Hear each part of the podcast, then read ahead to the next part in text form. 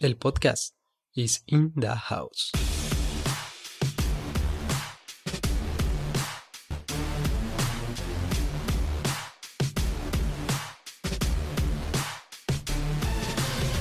Cumplido medio siglo de uno de los mangas más importantes de la historia de Japón, nos encontramos con una reversión de la historia que nos devuelve a las raíces.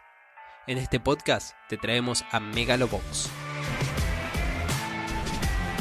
En 1968, Asao Takamori sorprendía a Japón con Ashita no Show, un anime de boxeo que se iba a transformar en todo un icono de la cultura nipona.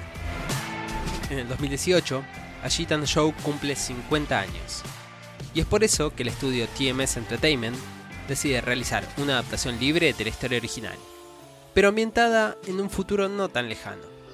Con esta idea en la cabeza es que Megalobox llegó a las pantallas. La historia es bastante simple. La desigualdad social creció a tal punto que en los alrededores de las grandes ciudades las leyes no existen, se sobrevive. Las personas no tienen una cédula de identidad, no pueden participar de las actividades de las ciudades y prevalece la ley del más fuerte.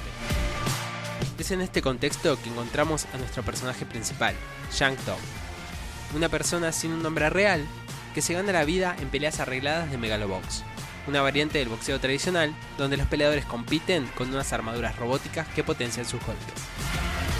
Cansado de esa vida, nuestro personaje principal adopta una identificación falsa y elige el nombre Show para poder competir en Megalonia, un torneo oficial que busca al mejor megaloboxeador de la historia.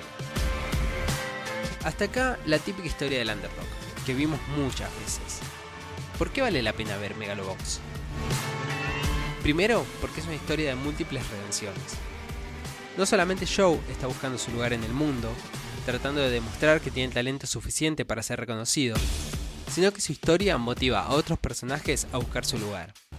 Hay historias secundarias que si bien nos gustaría haber visto más exploradas, aportan muchos condimentos a unos tres episodios que en principio aparecen pocos.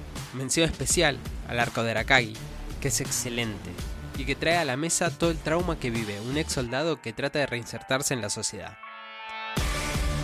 El segundo punto es la animación.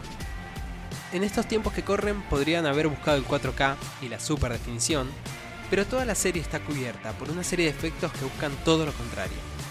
Nos llevan a los 90, a la animación tradicional, a las líneas donde se puede notar el grafito del lápiz, y se apoyan en algunos elementos tridimensionales en escenas particulares para lograr la vertiginosidad y acelerar el ritmo cuando se necesita. El tercer punto es el apartado sonoro. La música original compuesta es hermosa. No solamente acompaña los momentos, sino que es parte de la narración y pueden encontrarla completa en Spotify. Pero sobre todas las cosas, el punto fuerte de la serie es el hecho de que no se olvide de mostrarte cómo es el detrás de escena del mundo del boxeo. Un elemento importantísimo en Ashita no Show, que en esta ocasión se repite. Si viste Ashita no Show, este homenaje es una obligación. Si disfrutaste de películas como Rocky, y si te gustan las historias de redención y de underdogs, Megalobox es para vos. Son tres episodios que no tienen desperdicio. Mi nombre es Javi Masico y esto es Al Paso Podcast. Podés encontrar más contenido como este en inthehousepod.com.